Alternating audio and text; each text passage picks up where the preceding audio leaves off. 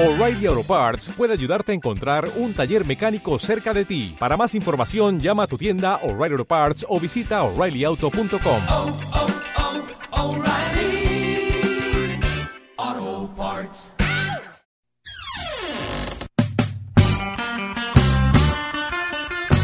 Esta es una nueva emisión de Zona Libre. Informar para decidir con responsabilidad. Un espacio abierto a tu expresión. Un espacio para aprender de todos. Una producción del Consejo Estatal de Población. Quédate en sintonía. Zona Libre. Zona Libre.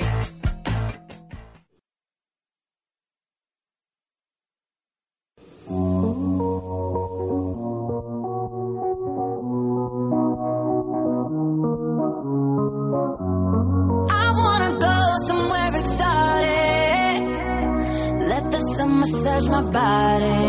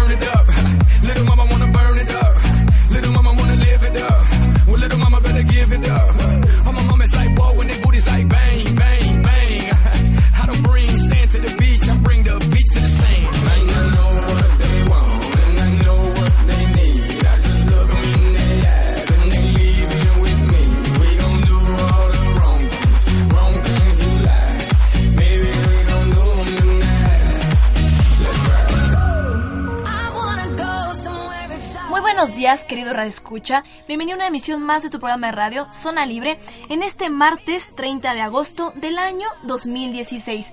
Estamos a nada de que se acabe este mes, comience septiembre y yo siempre digo que a partir de septiembre el año se pasa o lo que resta del año se pasa como agua, con todas las festividades, las celebraciones, que bueno, cuando menos acordemos, si Dios quiere, va a ser el año 2017, pero no corramos tanto. Te invito a que te pongas cómodo, a que prendas la radio en tu oficina, porque no solo que no se dé cuenta tu jefe, o incluso también por internet.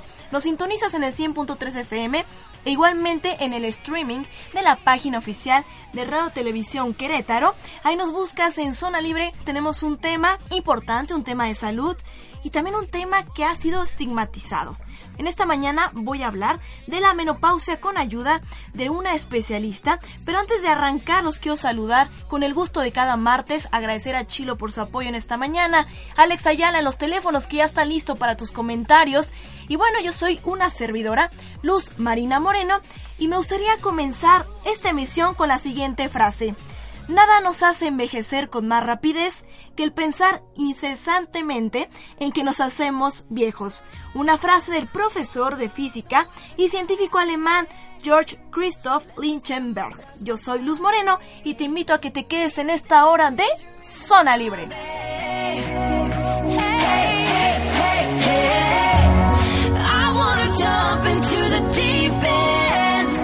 Get lucky like the.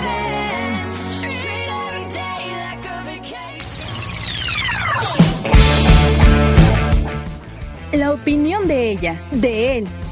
Todas cuentan en Zona Libre. Participa, opina y gana. Esto es El Debate. Zona Libre.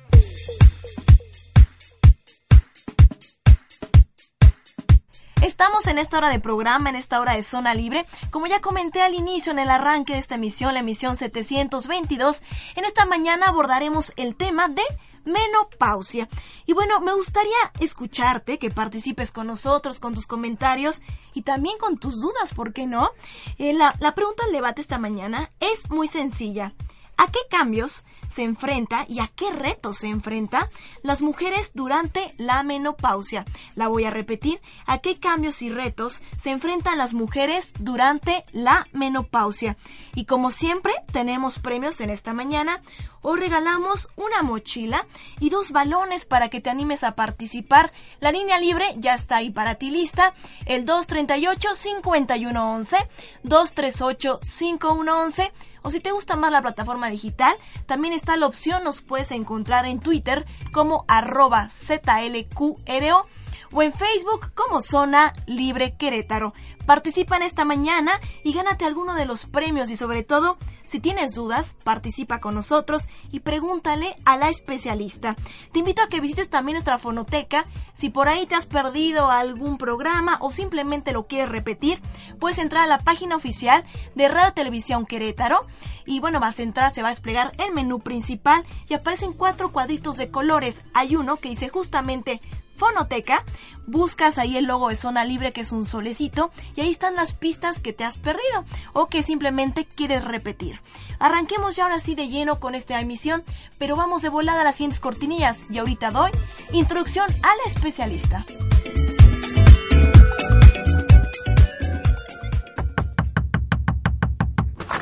¿Quieres opinar? El mensaje del vecino. Llámanos, participa y gana. Zona Libre. Martes de Zona Libre.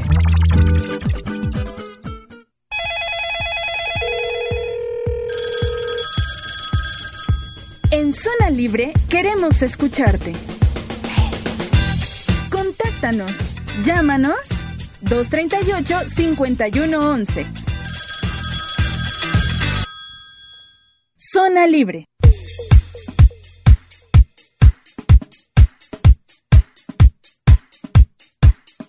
Estamos en Zona Libre, el tema de esta mañana, menopausia. Y bueno, así es momento de dar introducción y de presentar al especialista que me acompaña en esta mañana de Zona Libre. Tengo el gusto de presentar a la doctora Ceslin Itzel Madrid Lugo. Ella es ginecóloga y obstetra, egresada de la Universidad Autónoma de Querétaro, especialista justamente por el IMSS, colposcopía, un diplomado en colposcopía, certificada por Sigma de la sesión canadiense de menopausia y certificada por el Consejo Mexicano de Ginecología y Obstetricia. Doctora Itzel Madrid, ¿cómo estás en esta mañana? Hola, muy buenos días, muy buenos días al auditorio. Luz, muchas gracias por la invitación. No, gracias a ti por acompañarnos en esta mañana. Con este tema de menopausia, quiero que a muchas mujeres nos da miedo, nos da miedo, ¿no? Pensar llegar a cierta edad. Habrá unas que ya están muy cerca de estas edades, que uno piensa que es un declive, que está muy estigmatizado, pero realmente en esta mañana se trata de despejar dudas, ¿no? ¿Qué es la menopausia para empezar? ¿Se puede combatir, no se puede combatir, se puede Claro. ser llevadera. Y bueno, doctora, le agradezco mucho que en esta mañana esté con nosotros. ¿Y qué le parece arrancamos de lleno con la entrevista? Y prácticamente me gustaría que arrancáramos sabiendo qué es la menopausia, doctora. Menopausia en sí, el término se refiere al final de la menstruación, es decir, a nuestro último periodo menstrual. Ajá. Ajá.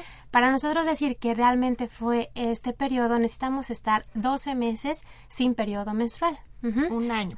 Sí, justo un año. Climaterio como tal es todo aquello que rodea a este, a este periodo menstrual.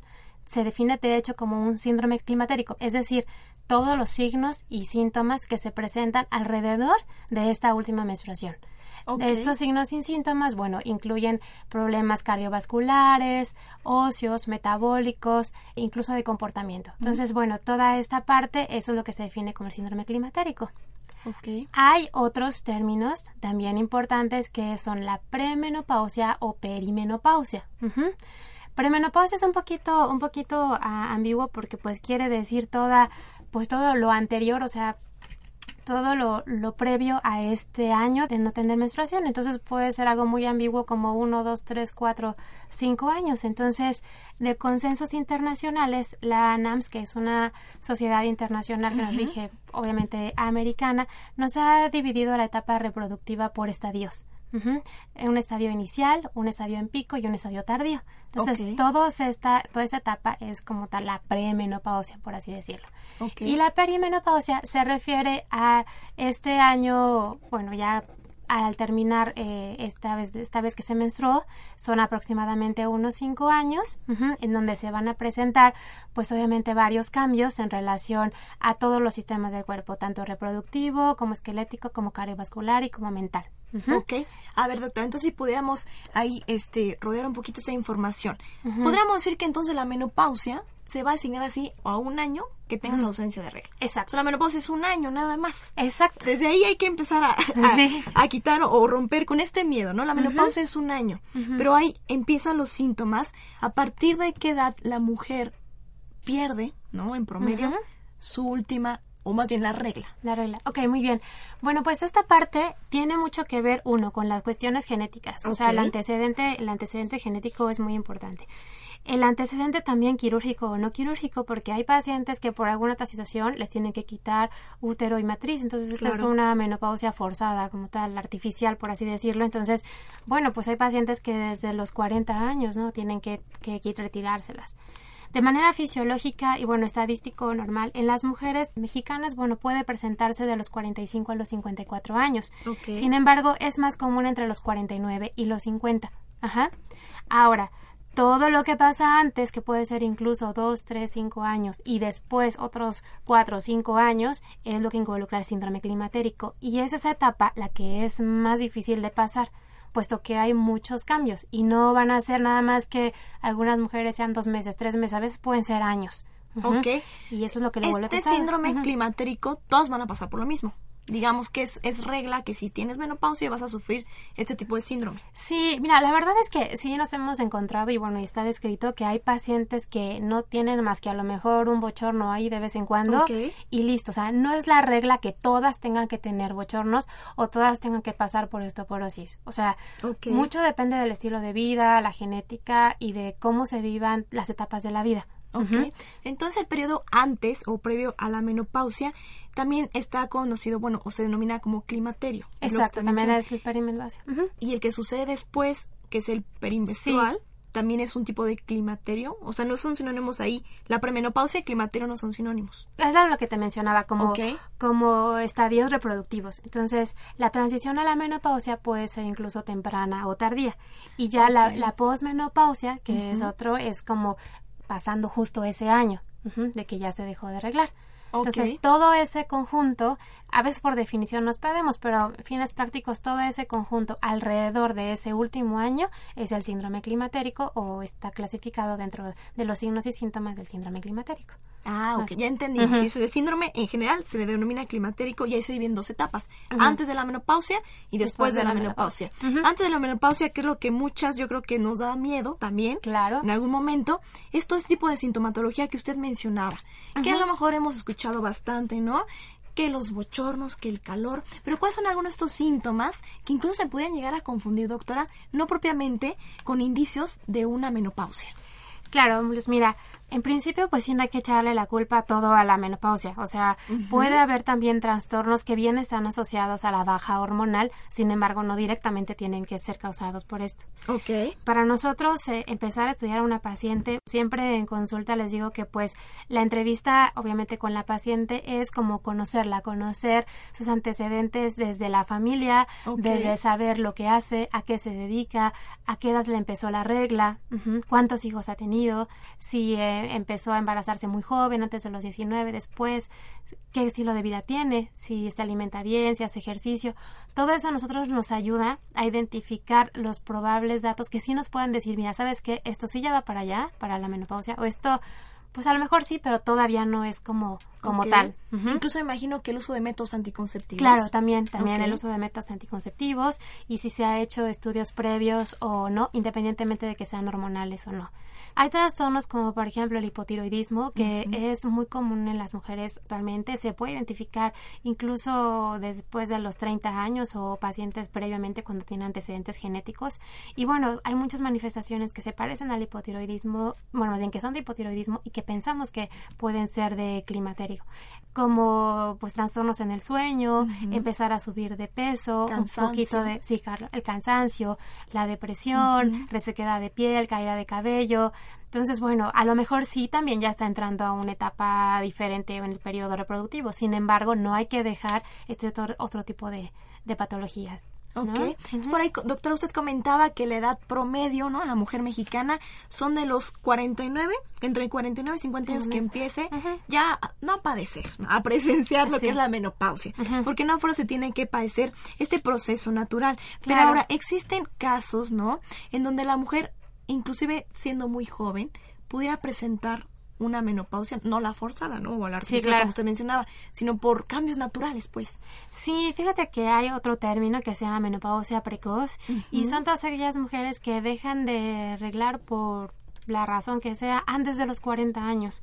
Entonces eso sí involucra un poquito más de complejo porque pues ya después cuando andemos en la parte del tratamiento, pero sí nos involucra empezar con manejos hormonales desde los 35, 37 años, cuando hay mujeres que todavía se están embarazando, ¿no? Entonces sí es un poquito un poquito complejo manejar este tipo de pacientes. Sin embargo, bueno, que sepan que no es como tal su culpa o que hayan hecho algo como tal para que llegara este periodo, simplemente su cuerpo así así reaccionó y, y punto, ¿no? Y que hay manera de ayudarlas, o sea, no precisamente tiene que ser de entrada algo hormonal directo, ¿no? Depende mucho de las características, pero sí se puede ayudar y bueno, con, con bajo riesgo. Perfecto. ¿Qué le parece, doctora? Vamos rápidamente a escuchar los sondeos en esta mañana. El equipo Zona Libre se fue a las calles de Querétaro a preguntarle a la gente sobre la menopausia. Vamos rápidamente a escucharlos y volvemos con más a la mesa de Zona Libre. En Zona Libre queremos saber tu opinión. El sondeo en Zona Libre. ¿Qué onda? ¿Qué tal amigos? Somos Itzel y... Luis, Y esto es Zona Zona Libre. Libre. Eh, nos dimos una vuelta por las calles de Querétaro preguntando a las personas qué piensan acerca de la menopausia. vamos a ver qué nos respondieron. Eva Castro. Hola, Eva. ¿Nos podrías decir qué sabes de la menopausia? Bueno, tanto de saber por experiencia, pues todo lo que me pasó a mí, los bochornos y todo eso, las hemorragias, bla, bla, bla. Yo lo considero como un ciclo natural dentro de la vida de la mujer. O sea, ahorita por lo menos ya a mí ya me pasó. Gracias. Entonces ya, pero muy a gusto. Miguel Flores, 45. ¿Podrías decirnos qué sabes de la menopausia? Bueno, sé que es un proceso natural que le sucede, bueno, si no a todas, a la mayoría de las mujeres en cierta edad y que es eh, como parte del, del fin del, del ciclo de los ciclos menstruales. Alma Cortés, pues la menopausia es el fin del ciclo menstrual biológico, fisiológico de la mujer, pero yo creo que eso no se debe de, ver como algo malo ni como un este tabú, pues simple y sencillamente se, se pasó a otra etapa este nueva donde ya no hay tanta presión, donde va a haber menos trastornos este físicos, etcétera, pero desgraciadamente por tanto tabú que hay lo ven como algo súper negativo, ¿no? Pero pues en lo personal creo que pues no tiene ese contexto, no, no, nada malo, nada más es el fin de, de ese ciclo este físico, biológico de la mujer y se acabó el asunto. Pero pues bueno, cada quien puede pensar diferente. Soy Ramírez, de 25 años. Hola Ramírez. Oye, disculpa, ¿qué piensas sobre la menopausia? Bueno, no es algo que yo sepa muy mucho de eso, pero con las personas que he tratado, amigas obviamente, eh, se ponen un poco especiales esos días y no sé, ponen a todos de malas de repente. y- pero es algo delicado y que tenemos que aprender a vivir con eso. Rocío Valdés. Rocío, ¿qué sabe acerca de la menopausia?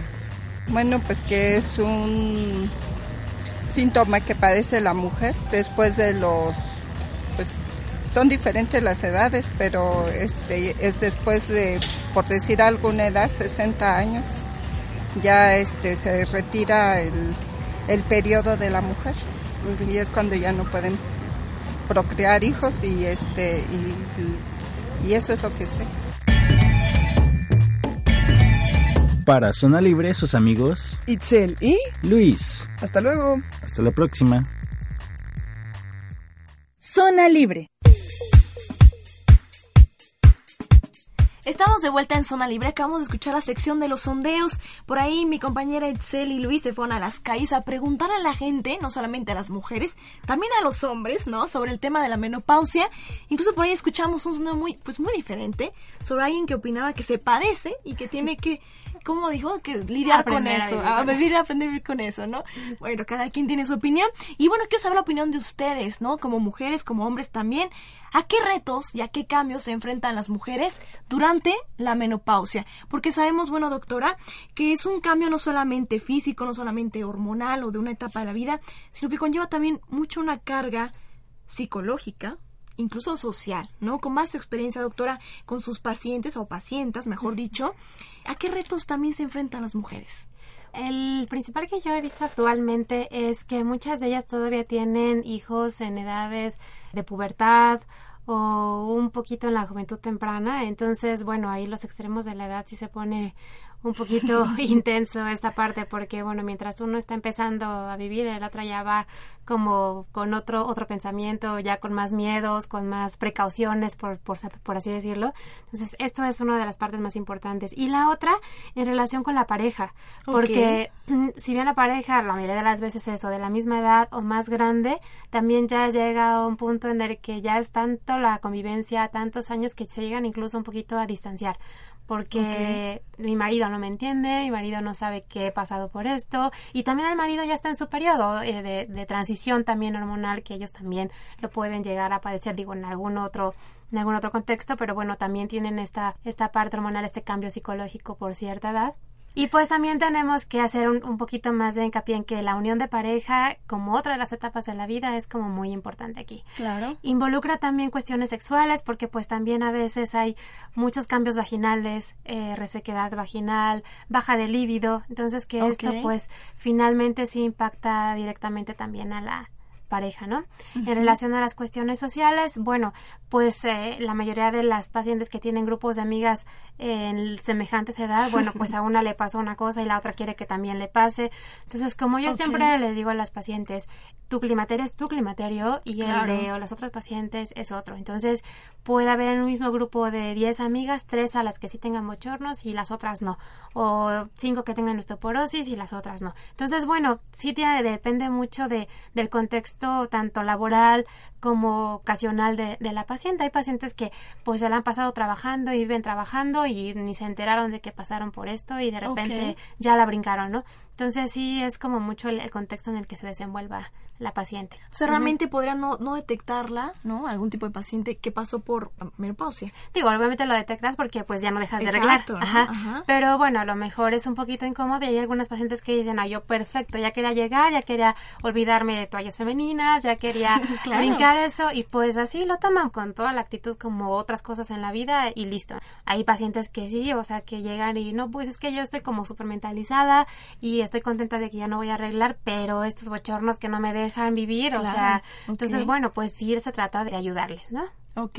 Doctora, bueno, en esta parte usted comentó algo muy importante sobre los cambios hormonales. Para empezar, ¿cuántos cambios hormonales tiene la mujer durante como toda su vida? Ok. Y también este punto que los hombres también tienen hormonas y que también tienen esta parte hormonal, que bueno, yo esa medita para otro tema, ¿no? Esta Claro. parte de la andropausia, pero que también ellos conozcan que ellos también tienen un cambio hormonal, doctora. Pues sí, mira, básicamente nosotros desde la, la menarca, que es el inicio de nuestra menstruación, bueno, inicia eh, un periodo en el que todo es muy cíclico, ¿no? Empieza nuestro, nuestro periodo como tal y bueno, se eleva la cantidad de estrógenos y a un grado en el que nos vuelve completamente reproductivos, ¿no? En relación a cómo va pasando por los años, bueno, nuestro periodo también cambia. Es como que nos salgan canas o que nos hagamos más gorditos o que nos Claro. hagan arrugas, así el ciclo va cambiando.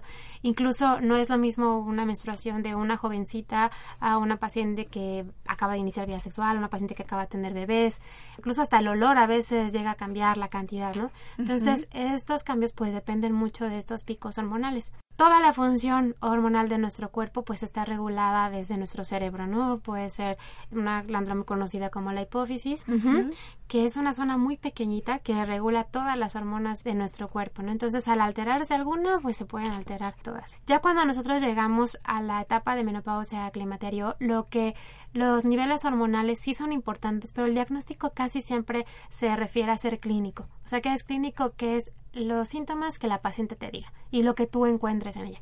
Ya posteriormente la mandas a hacer estudios y, y todo, pero lo que la paciente te diga va a ser el indicativo de que la función hormonal va en declive. Y hay una hormona importante que es la FSH, que es como nuestro parámetro En pacientes que a lo mejor tenemos la duda de que sí que no se puede solicitar, es un estudio muy sencillo en sangre y ver niveles eh, más arriba de 25 unidades internacionales por litro, bueno, pues ya nos está dando una idea de que sí estamos en esta, en esta etapa. Pero como te repito, el diagnóstico para esto es 100% clínico. Ok, o sea, alguien que a lo mejor está escuchando que tiene sus sospechas de estar pasando por esta etapa, podría ir a lo mejor a un laboratorio tipo reacciones febriles, ¿no? cuando uno va y siente mal, y pedir la hormona. ¿Podría re- reiterar el nombre, por favor, doctora? FSH, hormona estimulante. Ok, y ya con eso se puede dar una idea. No forzosamente va a significar que tenga menopausia si el rango está menor a lo, a lo indicado, ¿no? Exactamente. Perfecto. Pero bueno, esa puede ser alguna idea. Perfecto. ¿Qué le pasa, doctor? Vamos rápidamente al corte de la media y volvemos con más de Zona Libre.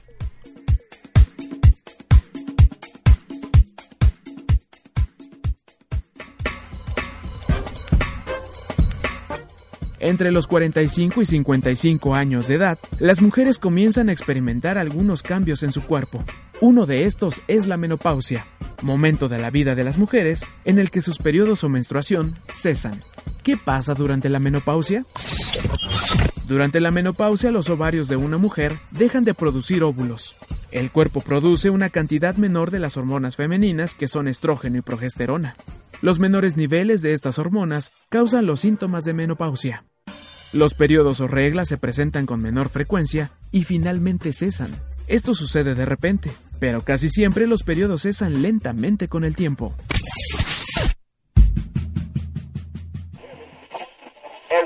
No le cambies. En un momento regresamos. Zona Libre.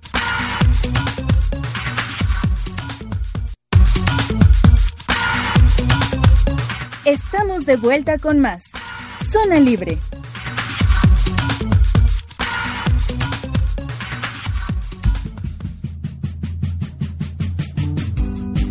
¿Se puede detectar el arribo de la menopausia? Los síntomas varían de una mujer a otra y pueden durar 5 o más años. Es posible que sean más notorios en algunas mujeres que en otras. Uno de los primeros síntomas obvios de la menopausia es el cambio en los periodos menstruales. Algunas mujeres podrían tener un periodo cada tres semanas antes de que comiencen a ser salteados. Se pueden tener periodos irregulares durante un año o incluso tres antes de que cesen por completo. Los síntomas comunes de la menopausia incluyen periodos menstruales menos frecuentes y que finalmente cesan, latidos cardíacos fuertes o acelerados, sofocos, usualmente peores durante los primeros dos años, sudores nocturnos, enrojecimiento de la piel, problemas para dormir o insomnio. Zona Libre.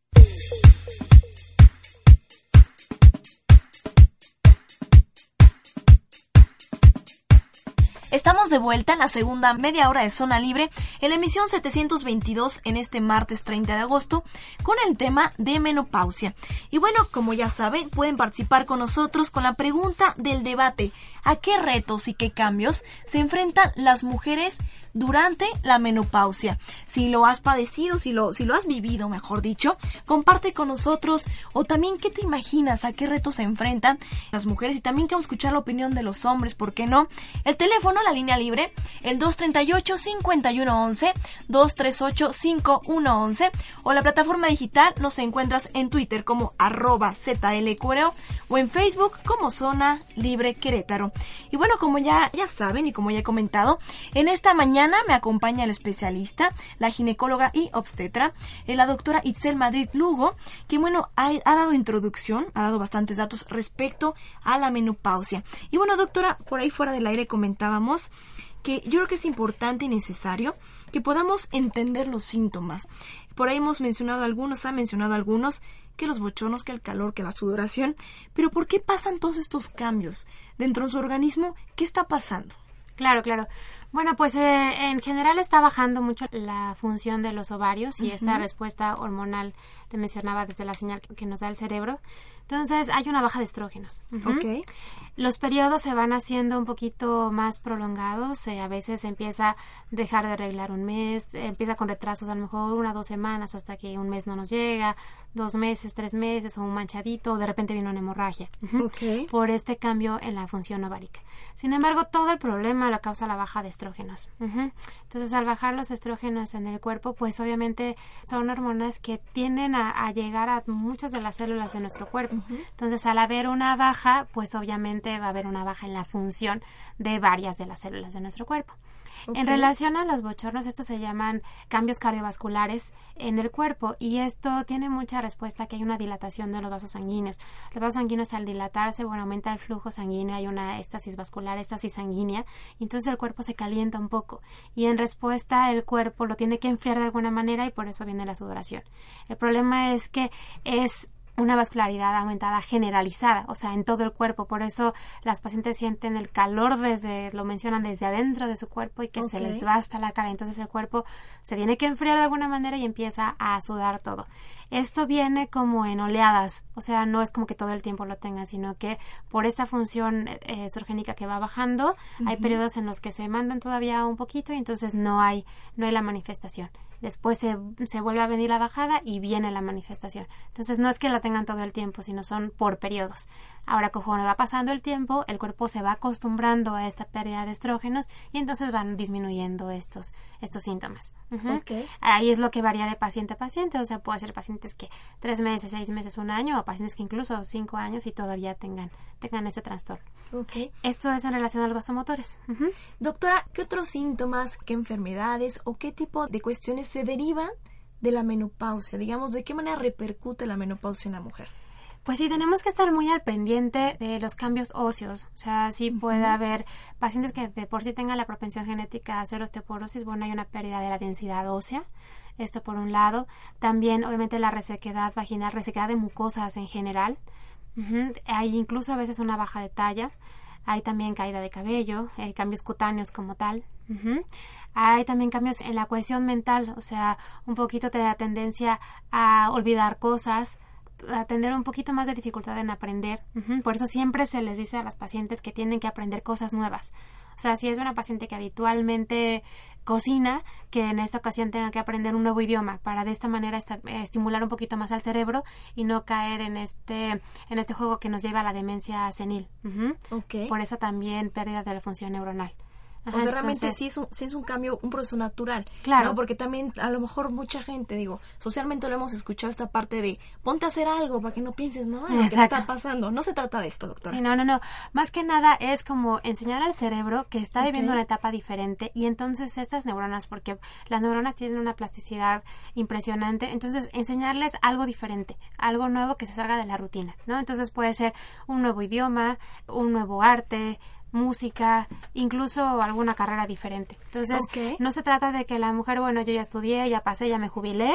Entonces, más bien se trata de empezar algo, algo diferente. Hacer ejercicio. El ejercicio ayuda muchísimo.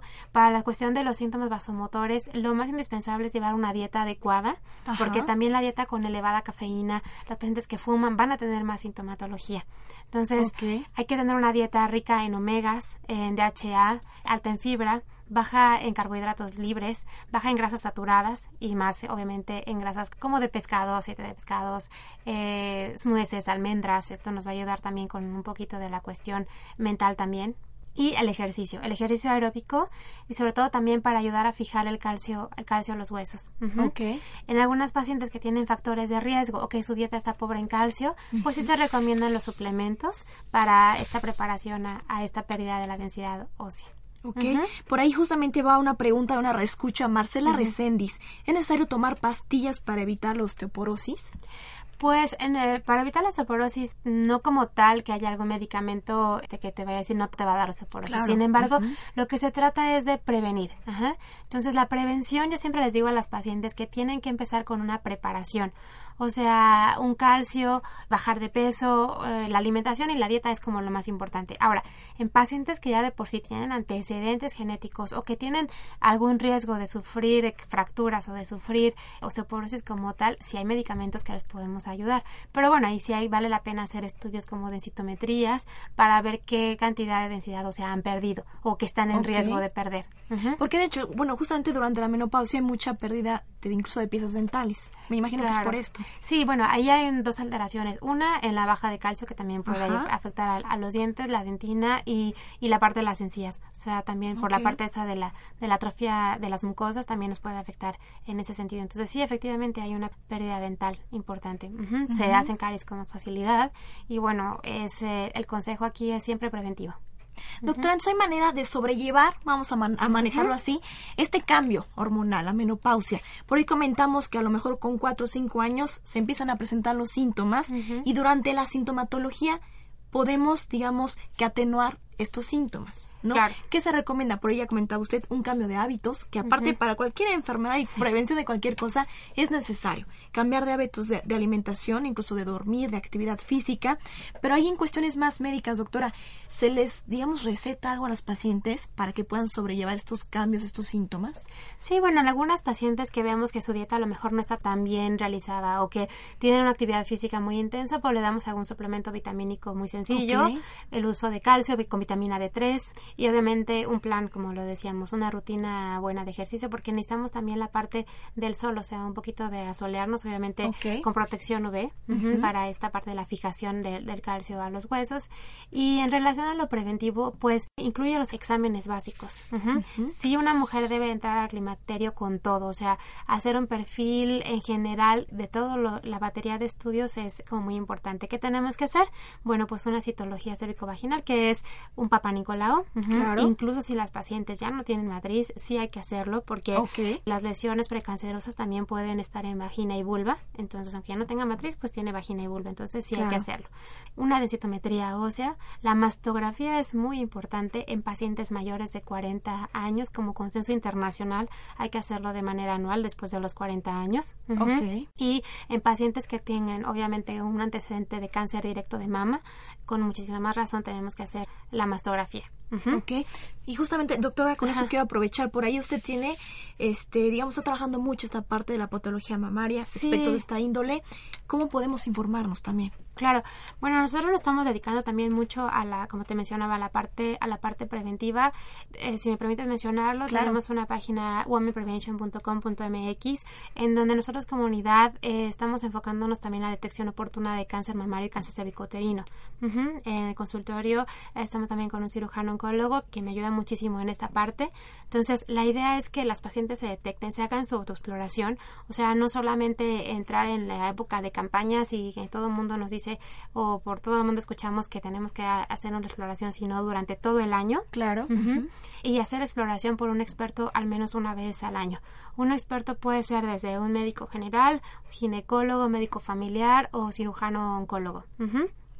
Cualquier tumoración que se detecte diferente al resto de la mama, pues sí vale la pena estudiarlo, ¿no? Y obviamente complementarlo con estudios de diagnóstico que sería la mastografía y el ultrasonido mamario en pacientes obviamente menores de, de 40 años. Ujú. Ok. ¿Qué le pasa a usted? Vamos rápidamente a escuchar la sección cultural y volvemos con más de Zona Libre.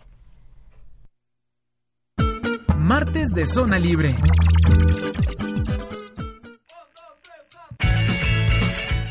Algo distinto para hacer. Sección cultural en zona libre.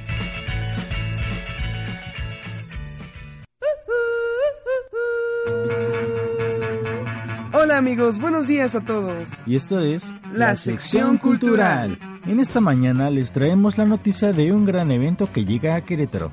Del primero al 4 de septiembre. Se va a poner muy bueno. Así es, Hay Festival Querétaro es el nombre del festival cultural que llega a nuestra bella ciudad, con ideas para todo público. El programa incluye talleres, conciertos, proyecciones, lecturas con expertos internacionales en literatura, ciencia, cine, música y mucho más. Algunos invitados importantes que asistirán al festival son Elena Poniatowska, Carlos Franz, el mexicano Emiliano Monge, Daniel Mordinsky, fotógrafo argentino, Carmen Aristegui, periodista, y David Dufresne, Francia, entre muchos más. Pueden checar el programa en la página del festival que es www.ifestival.org diagonal Querétaro. Ahí podrán encontrar todos los eventos y cómo registrarse. Si te interesan los eventos gratuitos, es muy importante que revises la simbología. Si tiene las letras HJ, que significa Hay Jóvenes, o HF, Hay Festivalito, quiere decir que son eventos gratuitos para los estudiantes que se hayan registrado previamente. Las demás conferencias tienen un costo muy accesible, entre 20 y 30 pesos. En verdad es un festival muy completo e interesante, con invitados talentosos y especialistas en su área. Es una experiencia que no te puedes perder. Recuerda bien, iFestival estará del 1 al 4 de septiembre, con sedes en distintos sitios de la ciudad. Regístrate previamente para que alcances lugar. Ahí nos vemos. Para Zona Libre, la sección cultural.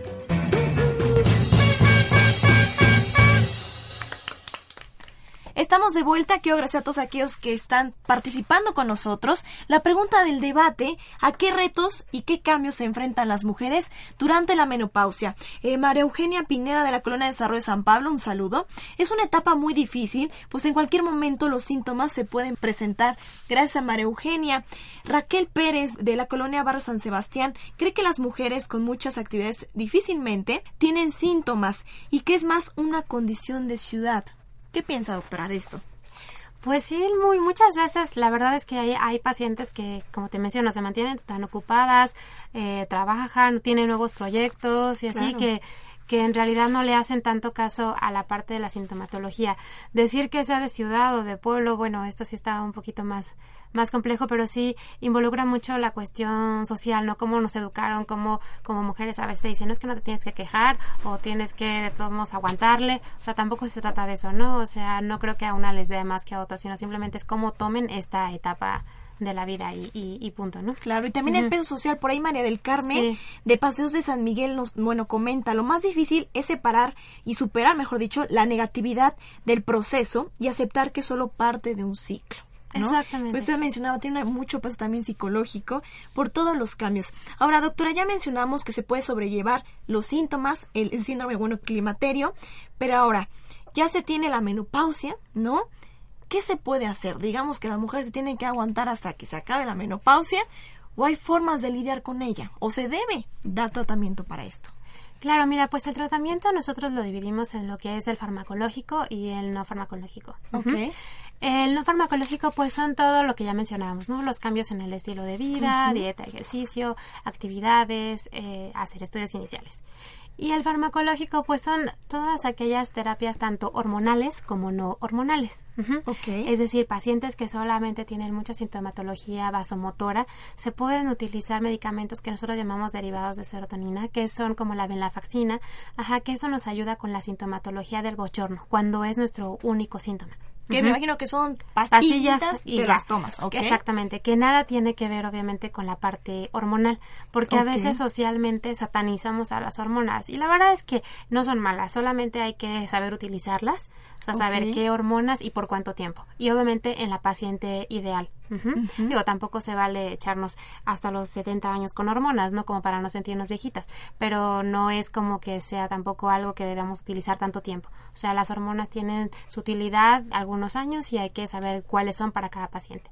Entonces, el tratamiento farmacológico depende mucho de lo que te mencionaba anteriormente en relación a si la paciente tiene o no su matriz. Ujú. Por esta parte de que las hormonas, bueno, vienen, hay, hay muchas presentaciones en el mercado, puede haber pastillas, hay gel, hay parches, hay mucho, mucha mercadotecnia en ese sentido. Pero bueno, nosotros basamos en que tenga un no útero para el uso de estrógenos como tal nada más, o los combinados de estrógeno con progesterona. Ok. Entonces, dependiendo de, de la paciente. Va a depender de su situación para ver si es candidata a cierto tratamiento o no. Exactamente. Y bueno, también como mencionábamos que esta etapa previa donde todavía hay periodos menstruales y se están haciendo un poquito más prolongados, bueno, podemos utilizar terapias hormonales que nosotros le llamamos cíclicas, es decir, que van a utilizarse durante unos ciertos días del periodo para que la paciente persista con su periodo menstrual, o sea, para que no lo pierda como tal. Y hay otra terapia en la que es continua, que ya son pacientes que a lo mejor ya dejaron de arreglar, ya no tienen que sangrar, y entonces, bueno, las hacemos las terapias como un poquito más justo así continuas de todos los días, sin suspender. Doctora, una pregunta. En ese tipo de tratamientos que a lo mejor se dan este, ciertos días mensualmente para que continúe con su periodo menstrual la paciente, se siguen teniendo síntomas, me imagino, del, del síndrome climaterio, aunque El- siga llegando la regla. Para eso es el, el tratamiento, o sea, se trata de eso, como que la paciente no tenga toda la, la sintomatología. Entonces, bueno, obviamente ya seleccionando, bueno, se dan uno o el otro tratamiento para disminuir la sintomatología. También hay pacientes que a lo mejor solamente requieren una venlafaxina para poderle quitarle los bochornos porque es su única molestia. Ok. Y listo, ¿no? Habrá Entonces- quien solamente presente bochorno, habrá quien tenga parte ya de descalcificación, ¿no? Exactamente. Algo más fuerte. Algo más fuerte como tal, o trastornos a lo mejor en el metabolismo, ¿no? Que ya veamos que su función tiroidea está normal, pero que sí le está costando un poquito más de trabajo bajar de peso o conservar su peso. Entonces, bueno, ahí sí le ayudamos un poquito con la parte hormonal. Doctora, en torno a los tratamientos hormonales, creo que Ujú. Siempre existen teorías, existen miedos, ¿no? Claro. Sobre eh, qué tanto este tipo de tratamientos influyen a desarrollar cáncer. Cáncer. Sí, claro, ese es un tema muy controvertido. De hecho, a nivel internacional hay muchos estudios, tanto en Estados Unidos, en Canadá, en Inglaterra, países de Europa.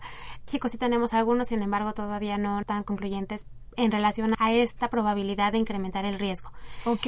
En las pacientes que sí está completamente contraindicado el uso de hormonales son pacientes que tienen antecedente de cáncer de mama. Ujú. Ok.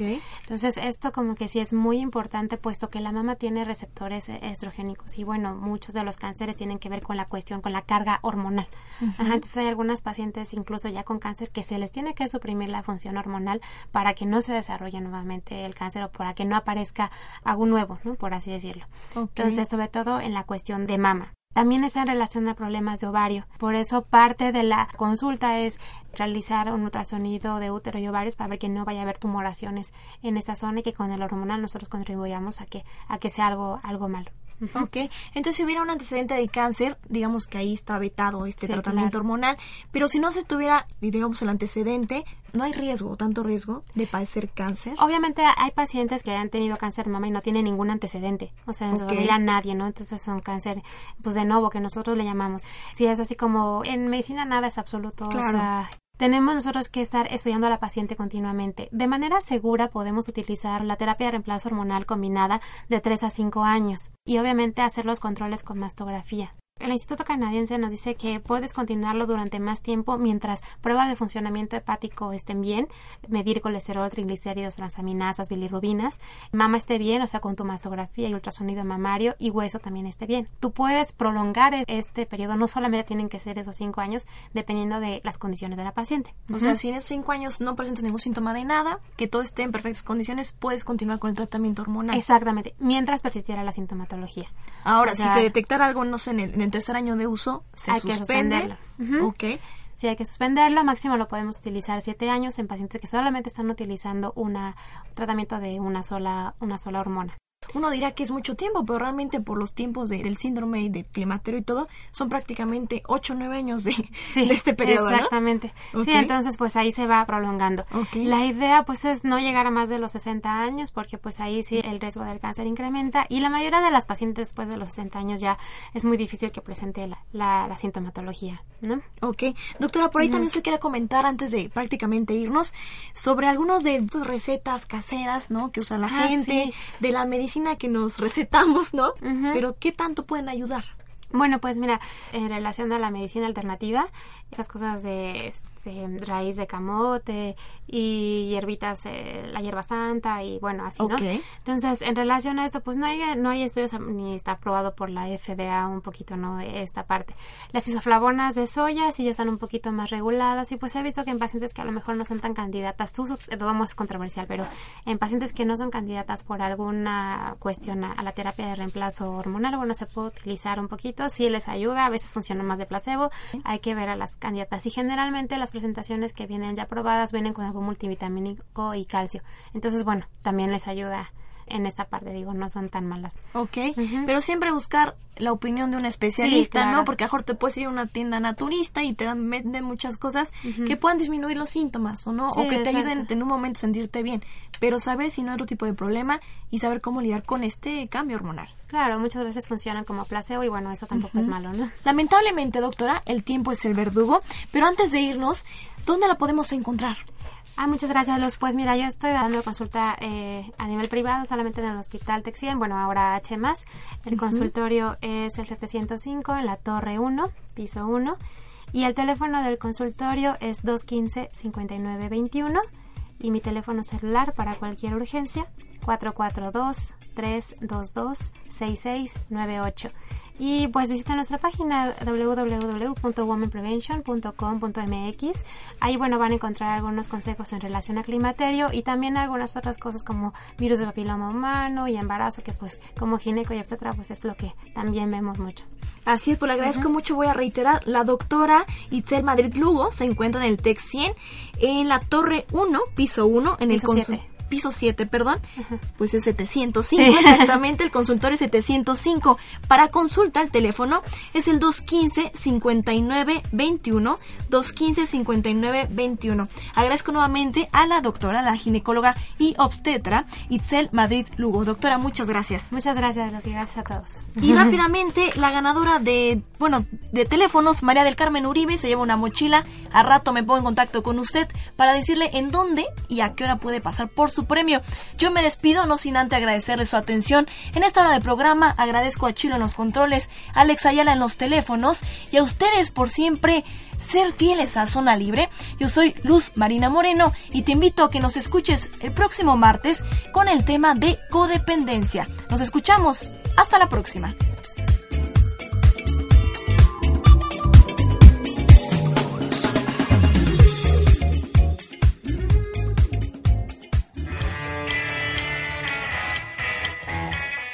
Zona Libre. Informar para decidir con responsabilidad.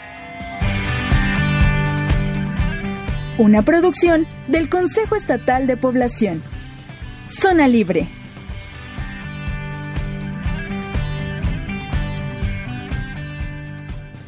¿No se merece tu familia lo mejor? Entonces, ¿por qué no los mejores huevos? Ahora, Egglands Best están disponibles en deliciosas opciones. Huevos clásicos, de gallina libre de jaula y orgánicos de Egglands, que ofrecen un sabor más delicioso y fresco de granja que le encantará a tu familia. En comparación con los huevos ordinarios, Egglands Best contiene la mejor nutrición como 6 veces más vitamina D, 10 veces más vitamina E y el doble de omega 3 y B12. Solo Egglands Best. Mejor sabor, mejor nutrición, mejores huevos. Visita egglandsbest.com para más información.